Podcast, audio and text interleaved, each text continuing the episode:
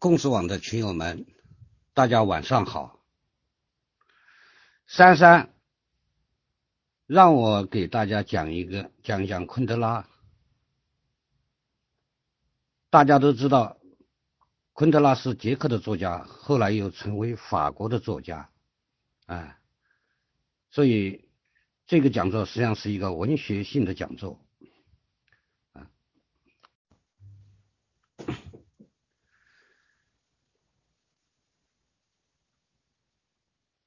文学有它的特点，它不同于其他社会科学，不同于政治学、经济学、社会学，甚至历史学和哲学。文学不解决问题，啊，甚至不回答问题，而而是提出问题。所以今天的讲座也是展示昆德拉在他的作品中所提出的问题啊。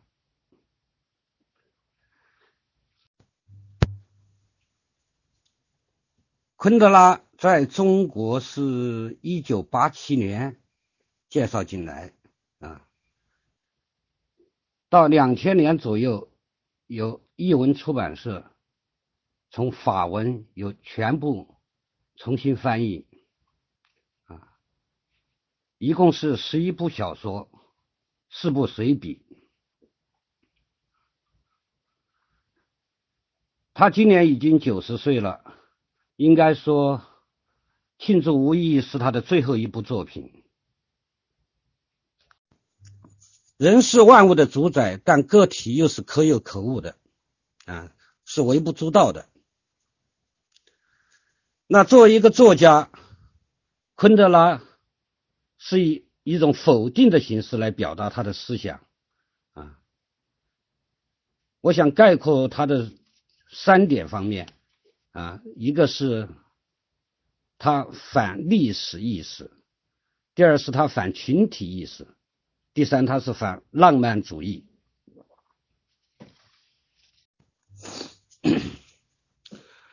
首先。反历史意识，现代性就是世俗化，就是宗教退场啊。那么在过去，生命的意义、存在的意义都是由宗教来提供的。当宗教退场以后，意义的根源就转移了。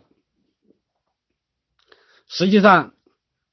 知识分子最怕的不是没有意义、自由，而是缺乏生命的意义。因此，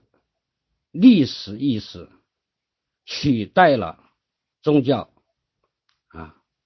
历史的目的取代了上帝，这就造成了一个历史目的和生活目的的冲突。昆德拉的第一部长篇小说《玩笑》中的主人公路德维克，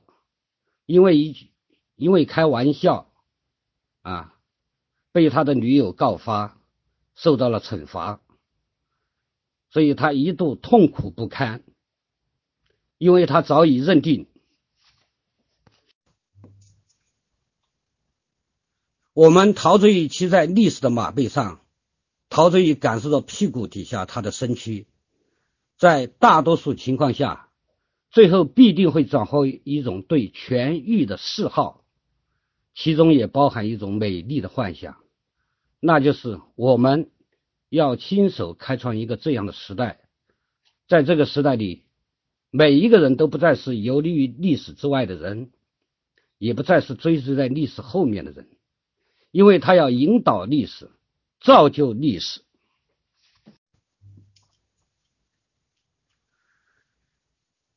在书中，昆德拉又写到，啊，鲁德维克啊，在他的内心独白中说到，远离历史方向盘的生活就不算生活，而是行尸走肉。和他相反的一个人物叫露西，实际上这是一个非常次要的人物啊，在小说中啊，路德维克曾经和露西有一段恋情，但最后还是分手了啊，这是因为路德维克已经对这种啊生活本身的。路德维克已经对生活本身的真实已经失去了感受力啊，而露西却生活在真实中。他用书中的话说，他对历史一无所知，他生活在历史的底下，他对历史这个陌生的东西一无所求，对那些号称伟大的时代性的思虑。毫无概念，他只是为自己那些琐碎的、无穷无尽的忧虑而生活。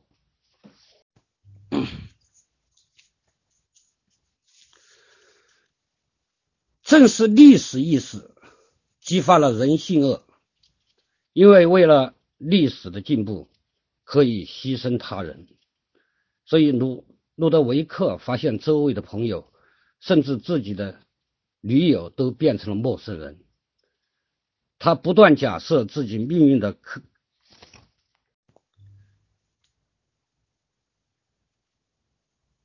而牺牲另一个人的生命。雅库夫发现自己的行为是一种毫无动机的谋害，所以他对这种谋杀没有良心上的任何内疚啊。而牺牲另一个人的生命，啊，雅库夫发现自己的行为是一种毫无动机的谋害，所以他对这种谋杀没有良心上的任何内疚，啊，他不断假设自己命运的各种可能性，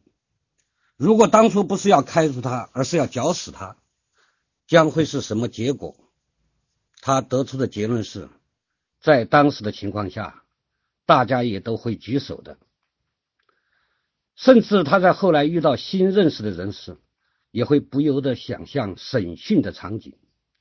琢磨他们会不会举起手来。没有一个人通得过这样的考验，人人都像以前我的那些朋友和熟人一样举起手来。在为了告别的聚会里。主人公亚库布对养女奥尔加说：“我要对你说一说我一生中最悲愁的发现。受迫害者并不比迫害者更高贵。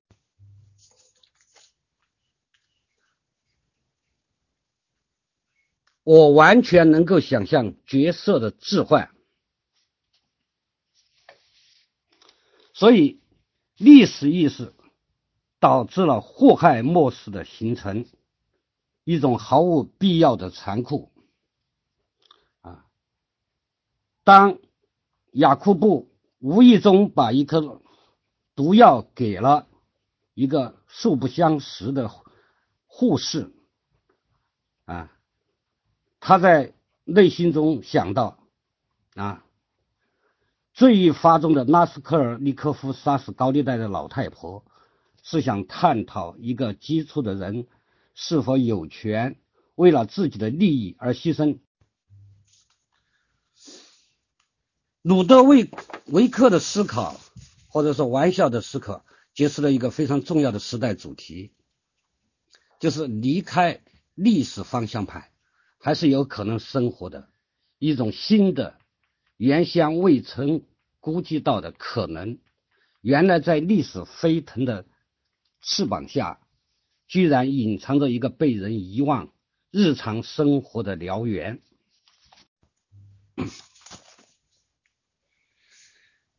再对，我想在这里谈一谈他和另外一个捷克作家的分歧，就是在对卡夫卡的评论上面。啊，昆德拉基于自己的个人至上主义，在卡夫卡的作品评价卡夫卡的作品中。强调一种社会对个人的压制。他在小说的艺术中写道：“拉斯尼科尔尼科夫承受不了他的罪恶的重压，为了获得安宁，他自愿同意接受惩罚。这是众所周知的处境。罪行寻求惩罚，在卡夫卡那里，逻辑正相反。”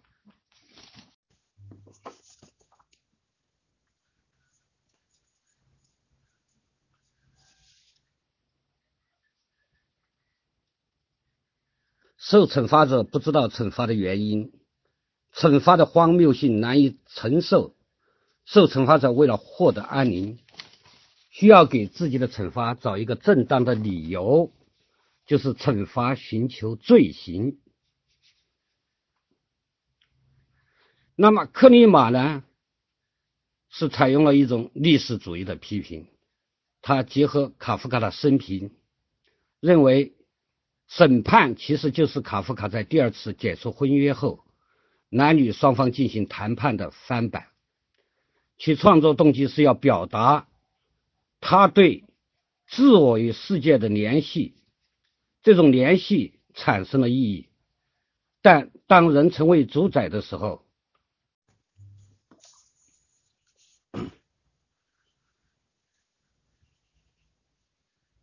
因此啊。城堡中的土地测量员体验的便是这种基本的人类处境。他来到城堡是为了摆脱孤独，为了证明自己能够进入社会。当现代人普遍陷入历史的狂热时，卡夫卡却在担心人类会彻底失去个人与外界的真正关联。这就是。土地测量员不懈战斗的目的，他想冲出自己孤独隔绝的监狱，成为自己命运的主人，战胜战胜阻碍他进入城堡的障碍。所以，克里马将卡夫卡那些孤独无助的人物视作当代英雄，用自己的牺牲为人类提供意义的光亮。所以，即使现在卑污的泥坑里，仍在进行一场捍卫个体尊严的不屈的斗争。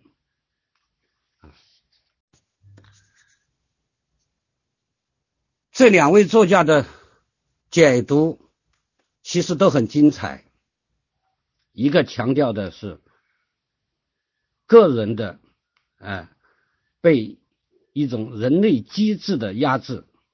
另外一个强调的是人和世界的联系。第二个方面就是反群体意识，在昆德拉的作品所有作品中，他的正面的或者说他欣赏的主要人物都是个人至上主义者，比如为了告别聚会中的雅库布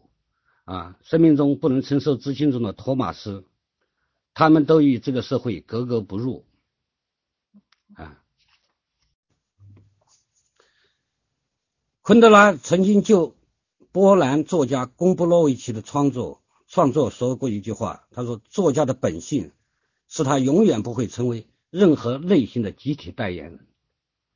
不如说他的本性是反集体的。”我想在这里不具体分析他的作品中的人物形象，而是就生命中不能承受之轻中的一段话啊，来讨谈论一下，嗯，他昆德拉对反群体意识。啊也许很多人都知道，当时的捷克的知识分子中流行着一一句话：“生活在真实中。”啊，实际上这句话昆德拉也引用过啊，在生命中不能承受之轻中，他认为他借啊萨比娜的话啊，一个女女主女主人公的话说：“真实的生活是指纯粹的私人性，啊，公共领域和私人领域是有区别的。人只有在私人领域才可能真实，在公共领域却不可能不说谎。萨比娜是一个，是这部小说中的一个重要人物啊，他是一个个人至上的怀疑主义者，将私人性看得高于一切，对公共生活不感兴趣，甚至对于此怀有非常深的怀疑用书中的话说，对于萨萨比娜而言，要生活在真实中。不欺骗自己，也不欺骗别人，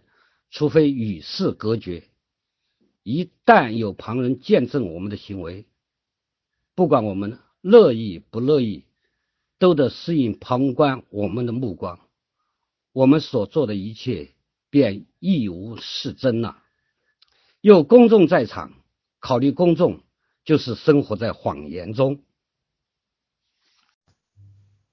换句话说。弗兰兹所理解的真实，就是一个人的私人生活与社会生活应当完全一致。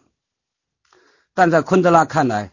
这恰恰是一种抹杀个体存在的集体主义观念，而且更是一种观念，提升自我情感，主张创造行动啊，实际上是一种现代主义的非理性的东西。那么，昆德拉由于他的反浪漫主义，所以他对此进行了质疑啊。与萨宾娜相反呢，他的情人就是一个法国的学者，也是一个浪漫主义者，叫弗兰兹啊。他自认为自己也是一个追求真实的人啊。他认为。私人领域与公共领域的分离是一切谎言的根源。一个人在私下是一回事儿，在公共场合完全又是另一回事儿。在弗兰兹看来，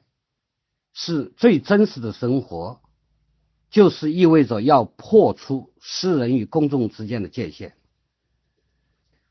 他喜欢引用布勒东的话。说他渴望生活在一间玻璃房里，任何人都能看到，没有秘密可言。抒情态度的特点就是不怀疑，也不诉诸于任何逻辑推理。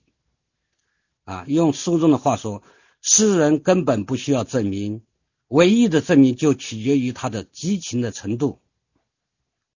这里我想提到另一个重要的捷克作家哈维尔。啊哈维尔的观点和卡昆德拉恰恰相反。他认为，个人自由的前提必须是公共自由。在强迫的一致性社会里面，啊，用书中的话说，私人生活与公共生活是不可分割的，他们像两个连接起来的容器。如果一个遭到否定时，另一个不可能真正的代表。没有一种历史尺度的私人生活是一种表象和一个谎言。可以说，哈维尔的生活在真实中，体现出某种整全的世界观，具有强烈的社会关怀的含义。如果按照公司当的划分，哈维尔的自由观接近古代参与式的自由概念。昆德拉的自由观则接近现代个人主义的自由概念。那么，昆德拉对自由的看法，对真实的看法，那就接近于以赛亚·柏林啊，也就是提倡消极自由；而哈维尔的对自由的看法更接近于阿伦特啊，认为。自由只能在公共领域的言说和行动中显现出来。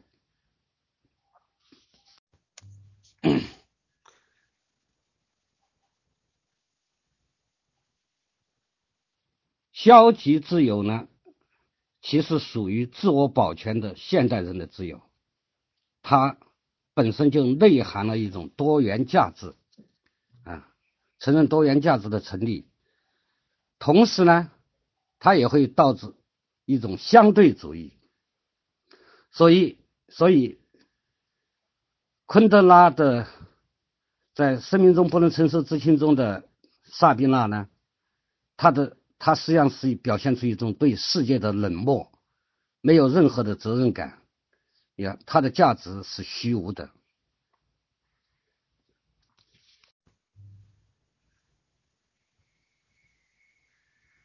当然，在没有实现自由秩序的社会，啊，这种消极的自由其实是虚妄的。所以，当我们在提倡一种。普通人都所享有的消极自由的时候，实际上我们就是在践行一种积极的自由。第三点就是反浪漫主义，这是昆德拉最重要的一个特征。昆德拉把他的时代称为是一个抒情的时代，啊，实际上就是一种浪漫主义的时代啊。浪漫主义不仅是一种创作的方法，那么在以赛亚·柏林看来，啊，这种浪漫主义起源于十八世纪末的德国，啊，这种思潮兴起，形成了一种新的思维模式，啊，那就是知识就是美德。这种传统观念转变为真诚就是美德啊，动机的道德观就取代了结果的道德观。只要动机是真诚的，他就是英雄啊。所以，现代文学的本质，它的性质实际上也建立在这个上面啊。那么，昆德拉啊。在他的小说《生活在别处》中，这个题目就是取自兰波的诗句啊，“生活在别处”啊，意味着就是我们日常的生活是没有任何价值的。所以那里面的一个小说中的主人公亚罗密尔啊，他就是反对平庸实在的日常生活。向往向往着更有意义的人生啊！在这个小说中，昆德拉穿插描写了兰波、吉茨、莱姆托夫等诗人的生平啊，描写他们的抒情态度，这导致了一种以赛亚·柏林所说的将美学的模式运用于政治领域。所以，当时的法国。超现实主义诗人艾吕亚，当他的布拉格朋友遭到政治审判时候，他公开宣布与这位朋友决裂。啊，昆德拉由此想到，一个刽子手杀人，比毕竟还是正常的，但一个诗人用诗歌来为迫害伴伴唱，传统的价值体系就突然崩溃了，再没有什么是可靠的了。那么，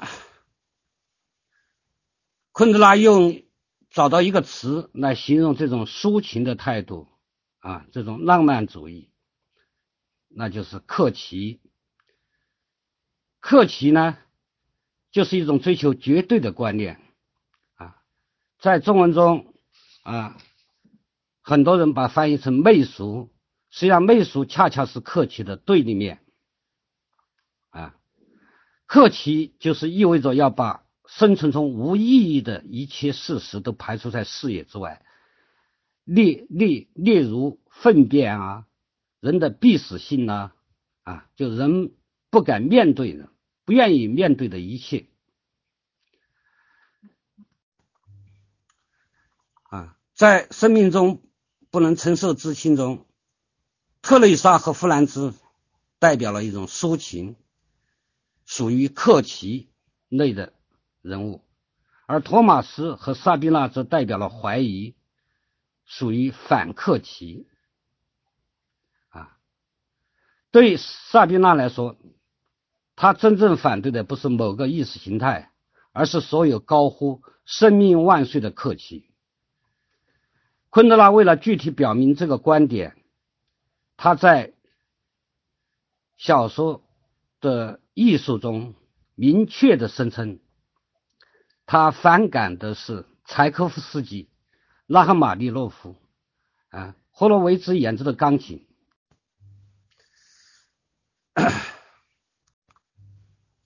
好莱坞电影《克莱姆夫妇》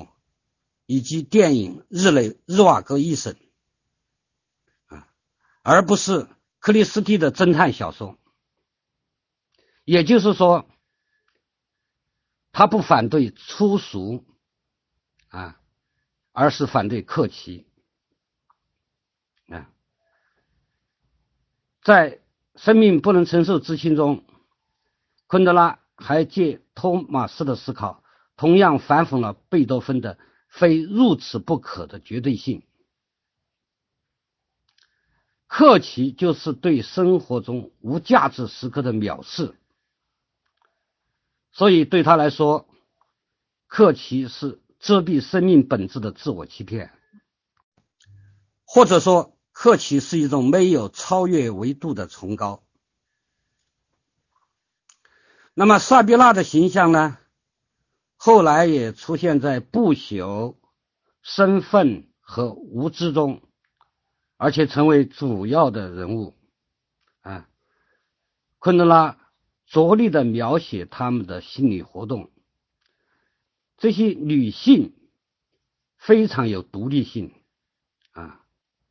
时刻都在捍卫私人自我，怀疑一切浪漫的情感啊，他们对世界是冷漠的，没有家的感觉，与世界是彻底疏离的。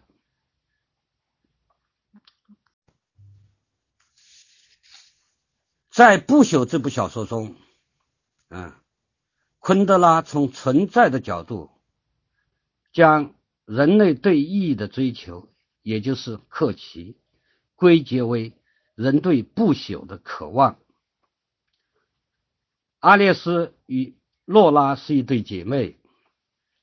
姐姐姐阿列斯有着类似萨比娜的性格，她喜欢孤独，对一切都很漠然。总是感到自己与人类毫无共同之处。他的思考很多，对爱情持怀疑态度。即使做爱时，他也会想到一种动作的可笑。他的妹妹呢，罗罗洛拉却是一位充满浪漫激情的女人，在事业和爱情上都有强烈的追求，坚信人人只有一次生命。不能白白的浪费，我们应该在身后留下一点东西。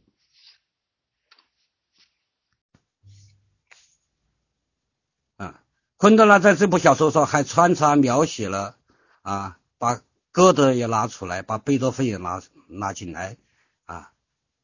讨论歌德和贝多芬。啊，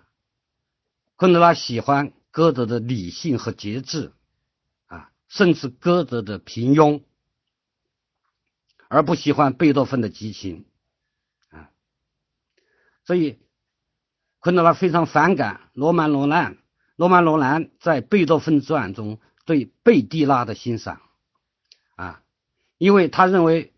就是这个追求歌德、希望获得不朽的这个女人啊，伪造了歌德。伪造了歌德和贝多芬啊，在遇到啊伯爵时候的一种表现，所以昆德拉把这一类人称为感情的人啊，把他们对意义的渴渴求讥讽为灵魂的恶性膨胀。啊，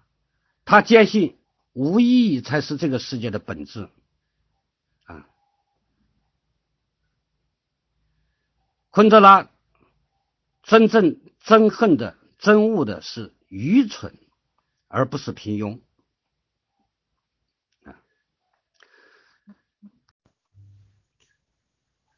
那么这很清楚，在这里，克奇就是浪漫主义。啊，那昆德拉就认为这种克奇渴望价值又无法区别价值，啊，因此在他看来，抒情需要理性的关照。在这里，我想谈到一个，就是他和布洛茨基的一个争论。布拉格之春以后呢？有一次，这个昆德拉开车回家的路上，就遇到了苏联士兵。苏联士兵就告诉他：“啊，我们到这里来是因为我们爱你们。”昆德拉由此就想到了一点，就是说，这种这是一种俄罗斯的情感啊，俄罗斯的灵魂，也就是将情感上升到价值的高度啊。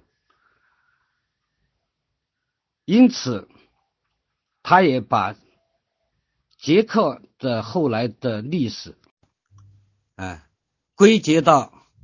这种俄罗斯灵魂的影响。嗯，那布罗茨基当时看到昆德拉这篇发表在《纽约时报》书评上的文章以后呢，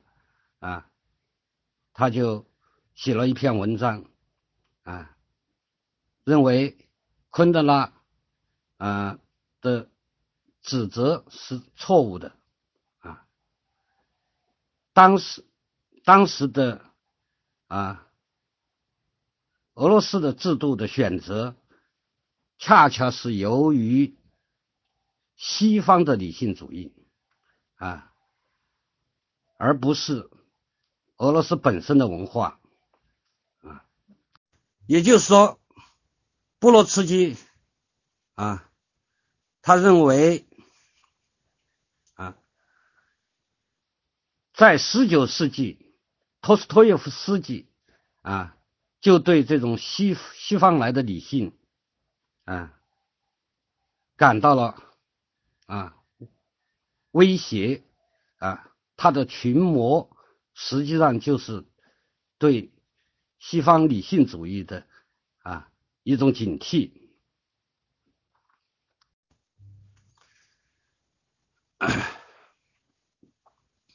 他们，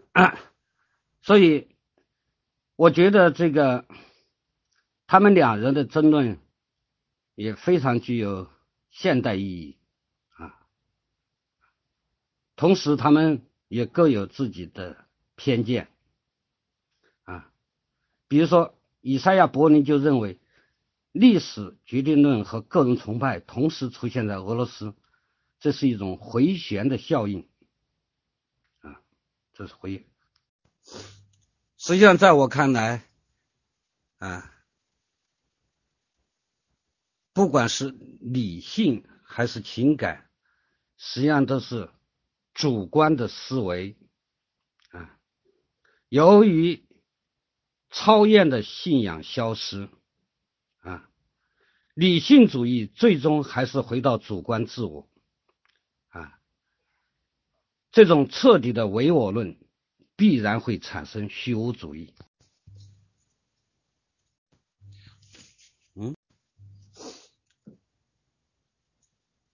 萨宾娜反对克奇，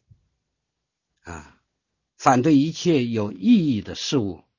所以他的生命。是飘忽不定的，感觉不到，感觉到了一种不可、不可承受的轻啊，没有意义的生活啊，当然是一种很轻的生活啊。那么，浪漫主义的相对论同样也会导致虚无观念，比如说存在主义啊，他们对世界的看法。认为就是荒诞的、没有意义的。人是被偶然置入到这个世界中来的，啊，所以 啊，昆德拉的采取了一种幽默和反讽的方式，对历史激情的解构，最后转向了对存在意义的解构，啊，在观念上更接近于后现代主义。啊，就像美国的后现代哲学家理查德·罗迪啊曾经写道：“没有近视本质的概念，我们也能诸事顺遂。”啊，我想到这一点，就想到了 昆德拉。为什么不能获得诺贝尔奖啊？其中的一个重要的原因就是他的反浪漫主义，都体现了布洛克所强调的小说的唯一存在理由，就是发现唯有小说才能发现的东西，企图摆脱生活的不确定性和难以预测的多样性，逃向我们优美幻象的虚假宝藏之中。啊，无法确认自己的身份，他感到，啊，他对，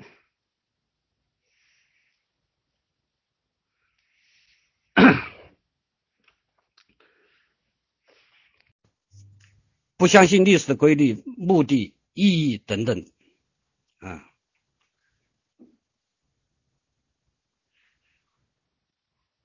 但是呢？怀疑主义当然是欧洲精神的重要成分，但欧洲精神除了怀疑，更有幻想和激情，有普罗米修斯的精神，啊，所以借用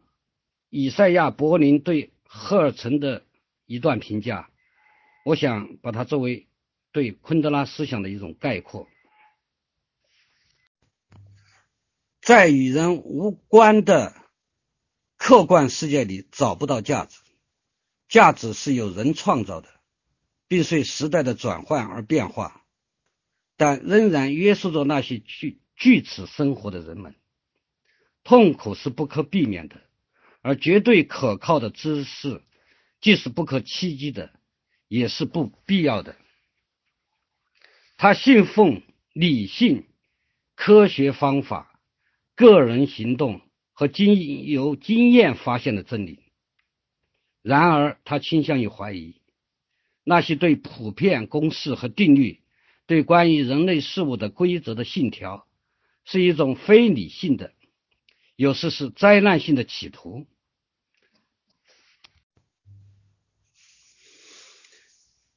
在当时的捷克，啊。大家都许许多知识分子和作家都接受了胡塞尔的生活生活世界这个观念啊，那么昆德拉是从中这个概念中看到了具体生命的价值啊，他捍卫私人性，捍卫直接的经验世界，并且采用一种。反讽和幽默的形式，对于技术文明的现代啊，人趋向于越来越趋向于同一性，嗯，他对此进行了质疑和批判。啊，所以对于昆德来说，昆德拉的作品来说，嗯。不同的人会可能会得出不同的一种嗯结论来啊，有有人会认为昆德拉的作品，昆德拉的观念是一种逃避崇高啊，是一种逃避这种逃避这种人生的这种意义而从另一方面来看，也有人，呃，也也读，但是从另外一方面来看，也有也有读者会从中，啊，感感得到一一种启示，就是个人性的啊，在现代这种个人性的重要啊，实际上这是一个，这也是现个人。个人权利在，这是和古代一个巨大的区别，嗯，因此可以说是古今之之别啊。在古代实际上是一种集体生活，他追求的是一种啊德性生活，追求的一种良好的生活啊。就人的目的是在于一种幸福。那么自现代以现代性以来呢，这个这个观念经过笛卡尔啊、康德啊，甚至包括休谟啊等人的阐述的话，那么已经一个巨大的一个转折，那就是说啊，人是最高的目的啊，人是最高的目的，因此。这也导致了一个悖论的现象，就是最早，就是我一开头谈到的，就是人是万物的主宰，同时人也变成了一个不足嗯微不足道的啊，人也变成了一种微不足道的存在啊，嗯，关。关于昆德拉呢，因为我不太习惯这种形式，我摁着这个摁着这个手机的这个键呢，我不知道什么时候放，什么时候开的，所以嗯杂杂七杂八的也非常仓促的就谈了这些，反时间都没有谈够，我我想今天就谈到这里吧，啊，然后嗯。如果有有，我希望更有机会是，嗯，能够和群友们一起交流，因为我感觉到在很多，嗯，像在很多现在的很多年轻人来说，嗯，可能昆德拉已经是一个过时的人物了，啊，那么。嗯，而且他的他影响曾经影响过一代人，甚至可以说是启蒙了一代人。嗯，但是今天来说，我们可以通过读这个英美自由主义的政治学著作，能够更加啊清晰的啊认识到啊。私人性、个人主义的重要性。其实我觉得，其实我觉得，我们真正缺乏的就是一种比较深刻的阐述个人主义。个人主义不是一种自私自利，它实际上是一种以个人为本位啊，这就是西方现代性的一个起点啊，是它的一个逻辑起点啊。也就从此形成了一种古今之变的东西，但同时呢，也造成了一种价值的失落。也就是说，在人成为万物的主宰的时候呢，世界和自然却贬值了啊，那人类就失去了一种和世界的。那这样一来的话。人类就失去了，实际上就失去了一种和世界的一种像传统在古典时代那种呃亲密的联系，哎，所以现代性它既给我们带来了物质的文明、科技的发展，但是同时它也造成了 许多的人危机，这种危机呢。啊，用这个捷克一个哲学家叫帕特切克说的话，就是现代的危机就是意义的危机啊。那么，所以谈昆德拉可能要结合的一其他一些捷克作家的呃来来谈，也就是说，他们是一种互补的关系。昆德拉是一种采取了一种解构的方式，而其他的。捷克作家是一种建构的方式啊，他们起到了一种同样起到一种作用，就是瓦瓦解了一种啊那伪的科学啊意识形态的基础啊，这是对他的这个作品的意义是嗯，这应该有所。啊，应该有更好、更高的认识啊，更高的评价。那我想，我今天讲的时间，嗯，讲的不长，今天就讲到这里吧。呃，我回我回答一下这个景的那个问题啊，这是一个小问题，就是为什么昆德拉没有获得诺贝尔奖金啊，文学奖？嗯，我自己认为。很可能是他的一种反浪漫主义，因为浪漫主义就是理想主义，而诺贝尔奖的设立的时候，啊，就是说要要颁给那些理想主义的作家啊。当然，嗯，我们也可以找到很多反证，是吧？嗯，但是总的来说，他是有这个倾向的。比如说加缪，虽然他也是那种好像看上去是描。我接着回答刚才的问题啊，没说完。加缪同样是描写了一种虚无的、荒诞的这个人类处境，但是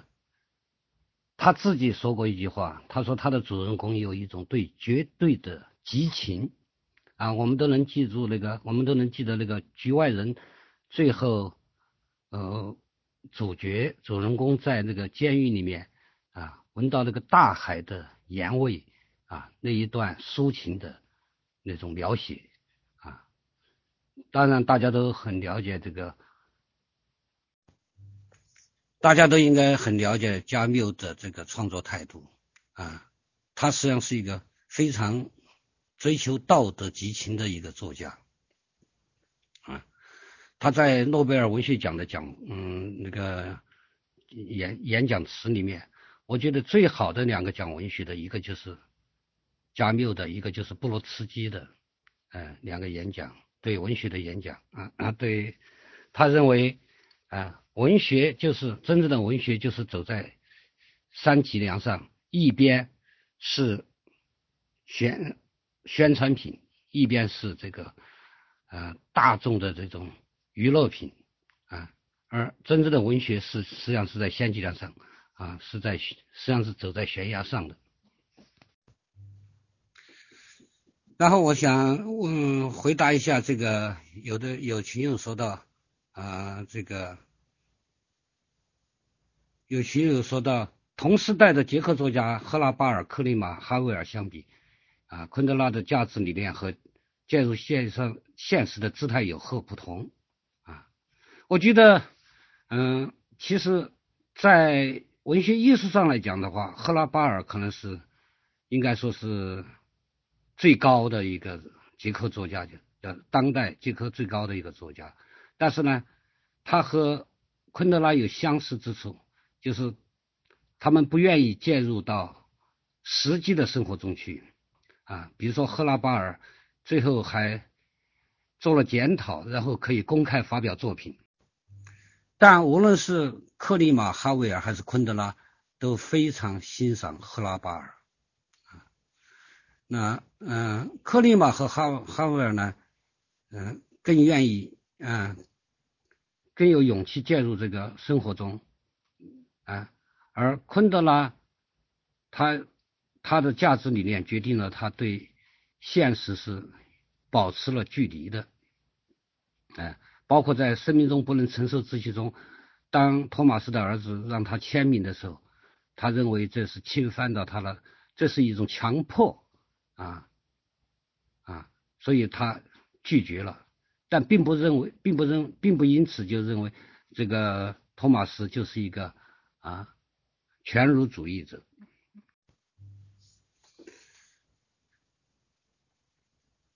克奇是昆德拉小说的关键词，我还是觉得不能用媚俗这个词啊。那么，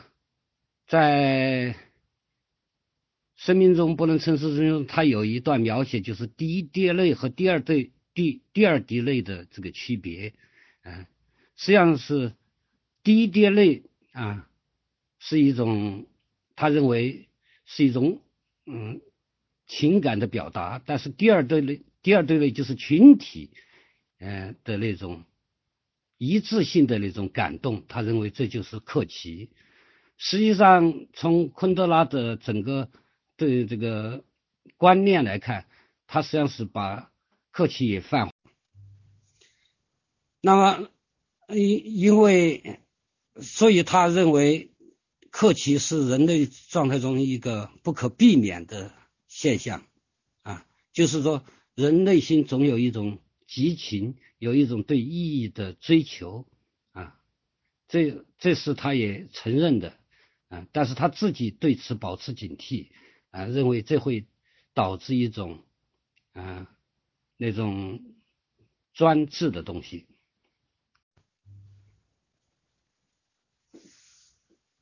性和政治的确是昆德拉小说中的两两个重要的主题。那么，实际上，我们看捷克作品中，捷克作家的作品中，好像描写性都比较随意，好像好像很容易的就，呃，男女就好上了，两个陌生的男女就好上了。虽然我也问过捷克人，他们说并不是这样的啊，他们其实是。和我们一样，都是是对这个对性还是很严肃的。那么，但是在这个不管是昆德拉还是克里马的小说中，这种描写很多是由由于他们认是想用它来这样想用它来表现一种，当我们不能啊自主的时候啊，当我们觉得人生缺乏一个。抓手的时候，就缺乏意义的时候，啊，我他们希望用一种把性作为一种啊确定性，人就是人可可以确定人的存在的东西，啊，这实际上是这是一种，嗯，可以说是一种不是政治的隐喻，应该说是一种存在的隐喻。一般来讲。嗯，西方人、西方的评论家都把昆德拉归入到后现代主义去，啊，因为后现代主义一个特点就是，呃，就是那个罗迪，嗯，罗迪说的，啊？没有本质的概念，我们也能人类也能幸福顺遂，啊，那么他们。昆德拉和西欧、美国当代文学趋向当然有一个最重要的区别，那就是说，制度在捷克作家呃的这个作品中是一个非常重要的因素，而西欧、美国的当代文学，我觉得老顽童的这个理解非常好，我我同意你的看法，因为世界在后现代主义者眼里看来就是碎片化的。平面的，因此也就是没有任何区别的。西欧、美国的当代文学或者是现代主义文学，他们他们不存在着这个，而嗯，他们所反对的这个社会，恰好是在呃很乐意的啊欢迎他们来批判的，哎，因此他们不存在着一种嗯压制感、压抑感，这个是和。昆德拉在《不能承受的生命之轻》中写到：“斯大林儿子之死是在战争的普遍愚蠢中唯一的具有形而上寓意的死。”这实际上是，嗯，我我想我是这样理解的，就是，嗯，他他采采取了一种啊不是很崇高的啊一种死亡，而是一种很平凡的死亡啊。所以，对于这个是，对于这个昆德拉认为，这是这反而不是那种英雄式的死亡。所以，对于昆德来说，这是具有形而上的意义，实际上就是具有没有意义的死亡啊，这是一种真正的死亡。我个人认为，还是昆德拉最好的作品还是他早期的作品，就是说从文学性的本身来看，嗯，玩笑和为了告别的聚会啊，更有。嗯，我所欣赏的，或者是说，嗯，更是更符合我自己对文学的一种感受，那就是他的他还具有形象性，他还是这一个，而到了他后期作品，基本上都是这一类了，就是说都是类型化的东西啊。当然，这个这恰恰是昆德拉的一个特点，就是说他就是要表现自己的一种观念的东西啊。因为世界在他，嗯，有的评论家喜欢讨论这个昆德拉作品中的音乐性，因为昆德拉自己是一个呃非常懂音乐的人。那么，呃，有很多人评论就认为他的作品的结构啊是一种音乐的复调啊，实际上是一种嗯多元式的，嗯，是。嗯，不同角度去描写同一个现象的，我觉得用复调这个词可能并不太准确，因为复调这个词是巴赫金在评论这个托斯托耶夫斯基的作品中提出来的，那实际上就是指的对话啊，就是不同的声音啊。昆德拉作品中并不是，昆德拉的作品中并没有表，并没有这个托斯托耶夫斯基的特点。啊，这种复调的特点，而是它是更多的是用在一有两个方面，一个方面就是它嗯用不不同的角度去描写呃同一个时间发生的事。第二个呢，就是他在作品中很喜欢采用啊乐谱来表现啊，比如说嗯。贝多芬的非如此不可，他把这个这一段的乐谱写，这个乐段写在作品中，然后进行分析。啊，啊，这个是昆德拉是不是嗯二十世纪后半叶最伟大的作家？这个这个可能这个就是文学的一个特点呢，就是每个人有自己读者，每个读者都有自己的看法啊。就我自己来看，可能二十世纪最伟大的作家还是。嗯，普鲁斯特和乔伊斯啊，就是说他们他们的作品更加丰富。嗯，昆德拉作品到了后期，由于他的这种反浪漫主义、反客气、反激情，实际上也就是反文学本身了。因此，写到最后一本书的时候，写到庆祝无意义的时候，其实他的作品就显得很。很干巴了啊！还有一个呢，我想昆德拉可能给很多读者带来阅读快感，是由于他的确非常的机敏，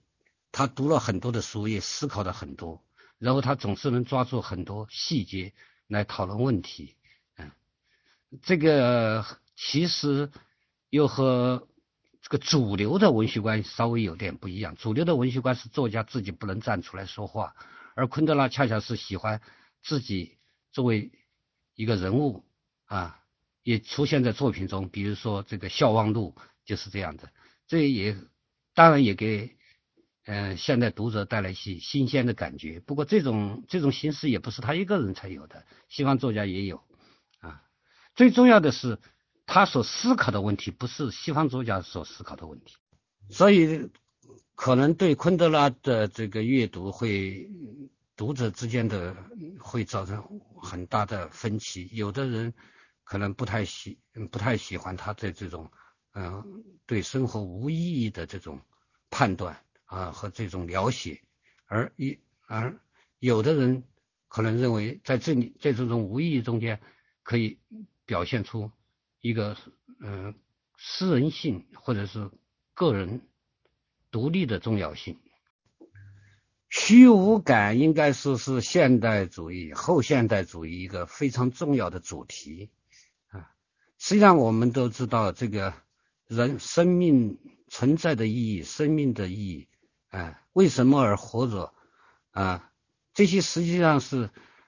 如果我们没有超验的信仰、没有宗教信仰的话，我们只能把它归结为是理性的赋予它的东西啊。那么理性吧，它的根基就是站在一种啊自我最后主观自我的这个出发点上去判断啊，所以西方真正面临的，其实我觉得最大的问题就是信信仰衰落以后，在信仰宗教信仰这个退场以后呢。他用以赛亚·柏林说的话，就是西方主要就是两大思潮，一个是理性，啊，一个是非理性主义。他说西方对此也没有办法，只能在这两大思潮中不断的摇摆，啊，实际上用我我我就觉得这就有点像等待戈多一样的，很还没有找到出路，所以他今天。他们面对着这个一个突然有非常有信仰的意志文化的这个挑战的时候，显得手足无措了。昆德拉没有获得诺贝尔奖金，嗯，我觉得这个很不能说有什么差距。现在这几十年来，我觉得世界上都没有什么了不起的，嗯，文学大师，呃，有时候也颁发的莫名其妙，啊。这个，它只是表现了一个，呃，只是体现了这个 诺贝尔文学奖他们的自己也一些口味，而且这种口味还就是一些瑞典老人的口味啊。这个，嗯，如果说给了很多，就是这几年这些作家来说，与与其给他们，还真的不如给昆德拉。我还想再补充一点，就是昆德拉作品的确给人一种虚无感，啊，而这就是正是他所要求的东西，啊，所想达到的目的，啊，嗯，我刚才也讲了，如果本来人生的意义本来就是一种，如果是没有超验的东，呃，理嗯信仰的话，啊，那么不是一种外来的，啊，人类之上头上更高的一种。赋予的话，那么就是人本身赋予的啊，那因此它也会很容易造成嗯价值的虚无或者价值的相对主义啊，这种相对主义也也就是今天西方的文化多元主义啊，这也造成了他们的实际上现实的困境，嗯。但是我没有和他们深谈，我不知道他们现在如果喜欢他是由于什么原因啊？老顽童说的对，嗯我觉得更准确一点说，昆德拉的作品是一种个人主义的阐释。这个黎明说的是对的，嗯，喜喜中国读者喜欢昆德拉。的确，主要是有相同的社会背景啊。那么，尤其是在同时，还有一个最重要的原因，就是它是契合了昆德拉作品，契合了当时八十年代 那种嗯躲避崇高的这种思潮啊。所以，嗯，这个。可能是一个比较重要的方面吧，就是中国读者很喜欢。但是到了九十九零后的作者读者，九零后出生的读者，我也遇到过，也读过昆德拉的作品，喜欢昆德拉作品，